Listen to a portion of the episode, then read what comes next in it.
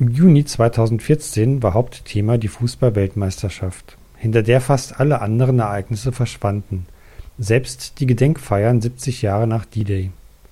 In der Ostukraine gab es Kämpfe und eine Waffenruhe.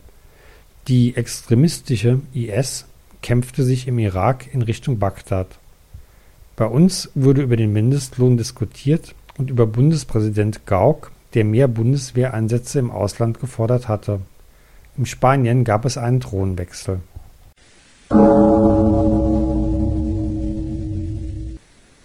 Sag mal, Friederike, da war doch jahrelang immer so ein Krieg in der Türkei. Ich glaube, dass es da um die Kurden ging. Ja, Anton. Früher war zum Beispiel die kurdische Sprache verboten, auch in den Gebieten mit hohem Anteil an Kurden. Dies war für Schulkinder besonders schlimm, da sie in der Schule kein Kurdisch sprechen durften. Da waren aber die Kurden bestimmt nicht einverstanden. Ja, es ging sogar so weit, dass eine Gruppe von Kurden die türkischen Behörden angriffen, die natürlich das sich nicht gefallen ließen und diese Gruppe bekämpften. Es soll insgesamt auf beiden Seiten etwa 40.000 Opfer gekostet haben. Und das ist jetzt vorbei? Ja, die türkische Regierung ist vielleicht unter dem Einfluss der EU sehr viel offener mit dem Problem umgegangen. Warum fragst du? Och, da war da im Radio eine Sendung, irgendwie ein Kommentar. Und die sprachen darüber, dass es vielleicht bald einen Staat Kurdistan geben könnte. Das ist aber nicht in der Türkei, das ist eher im Irak möglich. Dort gibt es auch Kurden? Ja, sogar viele im Norden des Iraks. Und die sind mit der irakischen Zentralregierung gar nicht einverstanden. Warum denn? Da hatten doch die Amerikaner jahrelang Sicherheitskräfte ausgebildet, eine Regierung eingesetzt und so. Der Irak wird von Kurden, aber auch von Sunniten und Schiiten bewohnt. Der jetzige Regierungschef Maliki ist ein Schiit und hat vor allem seine eigene Volksgruppe bedacht. Für die Sunniten und die Kurden hatte er nicht viel übrig. Er war aber doch für den ganzen Irak zuständig. Natürlich war er das. Und die anderen Volksgruppen haben ihm das auch sehr übel genommen, dass er sich vor allem für die Schiiten eingesetzt hat. In der Verfassung des Iraks war festgelegt, dass die autonome Region Kurdisch-Irak 17 Prozent der Einnahmen aus dem Ölgeschäft bekommen sollte. Und haben Sie das nicht bekommen? Am Anfang schon, aber dann seit geraumer Zeit schon nicht mehr. Das geht aber nicht. Dann gab es von vornherein Streit um die Stadt Kirkuk, die in einem sehr erdölreichen Teil des Iraks liegt und die von den Kurden beansprucht wird aber auch von der Zentralregierung. Klar, es geht wieder einmal um Erdöl. Da haben die Amerikaner dann durchgesetzt, dass Kirkuk zunächst von der Zentralregierung verwaltet wird und dann in einem Referendum die Wünsche der Bewohner erforscht werden. Das ist doch vernünftig. Ja schon, aber das Referendum wurde wieder und wieder verschoben und bis heute nicht durchgeführt. Kann ich verstehen, dass die Kurden dann sauer wurden. Ja, und inzwischen haben die Kurden das Problem selbst in die Hände genommen und haben die Stadt Kirkuk besetzt. Uns werden sie wohl auf keinen Fall mehr hergeben. Das geht aber eigentlich auch nicht. Die autonome Region Kurdisch-Irak hat mit der Türkei einen 50-jährigen Vertrag über die Durchleitung von Erdöl abgeschlossen, was nach der Verfassung auch nicht erlaubt ist, weil es Sache der Zentralregierung ist. Das wird aber die Türkei auch gewusst haben. Ja, sicher, aber sie haben es trotzdem gemacht. Inzwischen ist so viel Erdöl durch die Türkei geleitet worden, dass zwei Tanker in einem türkischen Hafen vollgeladen wurden. Aber das Erdöl kann nicht verkauft werden. Warum denn das? Sowohl die irakische Zentralregierung als auch die amerikanische Regierung sehen das als illegal an. Und die beiden Tanker können nirgends landen, da beide Staaten gedroht haben, den Handel durch Gerichtsbeschluss zu unterbinden. Und in den Nachrichten war dann noch die Rede von ISIS. Was ist denn das nun wieder? ISIS ist eine Abkürzung für Islamic State in Irak und Syrien, also Islamischer Staat im Irak und in Syrien. Eine Gruppe von Extremisten, die den Islam, also auch die Scharia, im Irak und in Syrien einführen wollen. Sie bekämpfen die irakische Armee mit Waffengewalt und gehen überall sehr brutal vor. Und keiner kann sie stoppen? Die Regierung der autonomen kurdisch-irakischen Region hat eine Sicherheitstruppe genannt Peschmerga, die die ISIS sehr wirksam bekämpft hat. Peschmerga hat auch Kirkuk erobert. Einfach so? Gab es denn da keine Polizei oder Truppen der Zentralregierung? Ein Offizier der Peschmerga, der Oberst Imad Muhammad, berichtet, dass die irakische Armee bei ihrer Flucht alles zurückgelassen hätte. So hätten sie den Flughafen, früher US-Basis, und die Basis der irakischen Armee in Kirkuk leicht einnehmen können. Also ich verstehe das alles nicht mehr.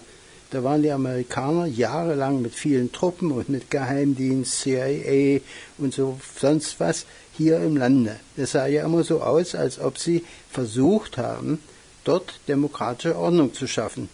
Und nun das. Wie konnte das passieren? Vielleicht haben die Amerikaner falsche Freunde gehabt. Oder sie haben vergessen, dass im Irak nicht Amerika ist und die Menschen dort vielleicht anders denken. Nimm mal den Maliki. Der wurde doch mehr oder weniger von den USA auf den Posten des Regierungschefs geschoben. Dann waren aber sehr bald viele im Irak nicht mit ihm einverstanden, weil er völlig einseitig die Schiiten bevorzugte. Und die Sunniten benachteiligte. Und auch eine große Zahl von ihnen ohne jeden Prozess, ohne ein Urteil einsperrte. Kein Wunder, dass die sauer sind. Obwohl die USA dem Maliki mehrmals darauf hingewiesen haben, dass er sich mehr der Politik, der gemeinsamen Politik hinwenden müsse, hat er sich im Wesentlichen um die irakische Armee gekümmert und die Politik vernachlässigt. Die Armee war aber auch nicht gerade erfolgreich. Und die USA haben wohl auch versucht, die Politik in ihrem Sinne zu beeinflussen. Das war für einen demokratischen Prozess auch nicht gerade fördernd. Wieso? Haben Sie den Irakern hereingeredet? Ja, das haben sie. So hat Vizepräsident Biden zwar den Regierungschef der Zentralregierung Maliki stützen, aber seinem Widersacher Alawi mehr Macht geben wollen. Dann rief Obama beim irakischen Präsident Talibani an und verlangte seinen Rücktritt, um Alawi Platz zu machen. Und was geschah? Talibani lehnte ab. Und wie geht das Ganze weiter? Ich denke, der Irak wird in drei selbstständige Staaten zerbrechen. Das ist in deren Verfassung bestimmt nicht vorgesehen. Natürlich nicht. Und ein Sprecher der Regierung der Autonomen Republik Kurdisch-Irak sagte auf Anfrage eines Journalisten, in diesem Moment sind wir der Verfassung des Iraks verpflichtet. Die Frage ist, wie lange noch? Stell dir vor, Anton, der Bundespräsident hat vor kurzem zu mehr Auslandseinsätzen der Bundeswehr aufgerufen. Der Bundespräsident? Das ist doch der Gauck, Joachim Gauck. Ja, genau der. Und der soll zu mehr Auslandseinsätzen der Bundeswehr aufgerufen haben?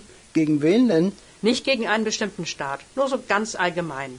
Das kann ich mir gar nicht vorstellen, weil der Gauck Pfarrer in der DDR war und Verbündnis 90 bei der Volkskammerwahl im März 1990 gewählt wurde. Ja, das stimmt. Und ein anderer Pfarrer, der Bürgerrechtler Friedrich Schorlemmer, hat den Gauck wegen des Plädoyers für Auslandseinsätze der Bundeswehr zum Schweigen aufgefordert. Zitat Der Bundespräsident sollte sich zu sicherheitspolitischen Fragen dieser Tragweite nicht äußern. Was hat denn nun der Gauck wirklich gesagt? Auf der Münchner Sicherheitskonferenz ging es um eine Neuausrichtung der deutschen Außenpolitik. Dazu sagte Gauck, Deutschland müsse bereit sein, mehr zu tun für jene Sicherheit, die ihr über Jahrzehnte von anderen gewährt wurde. Deutschland werde zwar nie rein militärische Lösungen unterstützen, aber wenn schließlich der äußerste Fall diskutiert wird, der Einsatz der Bundeswehr, dann gilt, Deutschland darf weder aus Prinzip Nein noch reflexhaft Ja sagen. Aber es gibt doch keinen äußersten Fall, weil es immer noch weitere Versuche geben kann, alles friedlich zu lösen. Und deswegen, genau deswegen, gehört Militär abgeschafft. Und Gauck hat in einem Interview mit dem Deutschlandfunk dann noch gesagt, dass Deutschland jetzt demokratisch und ein Rechtsstaat sei und für Menschenrechte kämpfen würde. Und dabei sei es manchmal erforderlich, auch zu den Waffen zu greifen. Hat der vorvorige Bundespräsident Horst Köhler nicht auch schon mal so etwas Ähnliches gesagt? So etwas Ähnliches ja. Er sagte im Mai 2010 in einem Interview, dass ein Land unserer Größe mit dieser Außenhandelsorientierung und damit auch Außenhandelsabhängigkeit auch wissen muss, dass im Zweifel, im Notfall auch militärischer Einsatz notwendig ist, um unsere Interessen zu wahren. Und neun Tage später trat er auf massive Kritik hin zurück. Sollte Gauck vielleicht auch tun. Aber ich weiß gar nicht, was die wollen, denn die Bundeswehr ist doch schon in vielen Ländern im Einsatz. Und da will der Gauck noch mehr Einsätze? Anscheinend ja. In einer linken Zeitung werden die Auslandseinsätze der Bundeswehr aufgezählt. Aktiv vor Ort sind zurzeit 5000 Soldaten im Einsatz, in mehr als 13 Interventionen. Ich habe im Radio ein Interview mit Harald Kujat gehört. Der war früher mal Generalinspekteur der Bundeswehr. Der hat natürlich gesagt, dass unsere nationalen Interessen absolut Priorität haben und dass wir bei Konflikten einen solchen Beitrag leisten müssten, wenn es um unsere Interessen geht. Aber es heißt doch immer, dass wir mit der verkleinerten Bundeswehr keine weiteren Einsätze leisten können. Kujat hat gesagt, dass die Einsätze zu lang dauern. Es müssten von Anfang an die Ziele festgelegt sein und eine Strategie, wie der Einsatz beendet werden soll. Und dann kommt sowas wie ISIS und alle Pläne sind Schrott. Von ISIS sind die Zeitungen ja voll. Hier, druckfrisch aus der Presse. André Shepard wieder vor Gericht. Shepard, Shepard? Wieso denn Schäfer? Vielleicht waren seine Vorfahren mal Schäfer. André Shepard jedoch ist Mechaniker und hat Hubschrauber repariert. Eine nützliche Beschäftigung. Bei uns werden Patienten mit dem Hubschrauber in Eilfällen in andere Kliniken geflogen. André Shepard hat aber im Zweiten Irakkrieg nicht Krankenhaus, sondern Apache Kampfhubschrauber für den Kampfeinsatz funktionsfähig gemacht. Das waren damals die modernsten Kampfhubschrauber der USA. Ah, jetzt erinnere ich mich. Du hast mir mal von ihm erzählt. Hat der nicht Asyl beantragt? Er ist US-Amerikaner, ging 2004 zur Army, wurde dort zum Mechaniker ausgebildet und dann im Zweiten Irakkrieg eingesetzt, um die Kampfhubschrauber zu warten. Aber gekämpft und Leute umgebracht, das hat er nicht. Das wohl nicht. Aber er hat für seinen Asylantrag Dokumente vorgelegt, dass die US-Armee mit Apache Kampfhubschraubern völkerrechtswidrige Handlungen verübt hat. Da gab es doch mal so ein Video. Da hat die Hubschrauberbesatzung auf Zivilisten geschossen, sie wie Hasen abgeknallt. Ja, das ist das Collateral Murder Video, das WikiLeaks veröffentlicht hat. Es zeigt, wie die amerikanische Besatzung am 12. Juni 2007 in New Baghdad aus einem Apache Kampfhubschrauber auf Zivilisten geschossen hat. Dafür möchte ich nicht verantwortlich sein. So muss auch André Shepard gedacht haben. 2005, nach seinem ersten Einsatz im Irak, kehrte er zu seiner Einheit in Katterbach, Bayern zurück.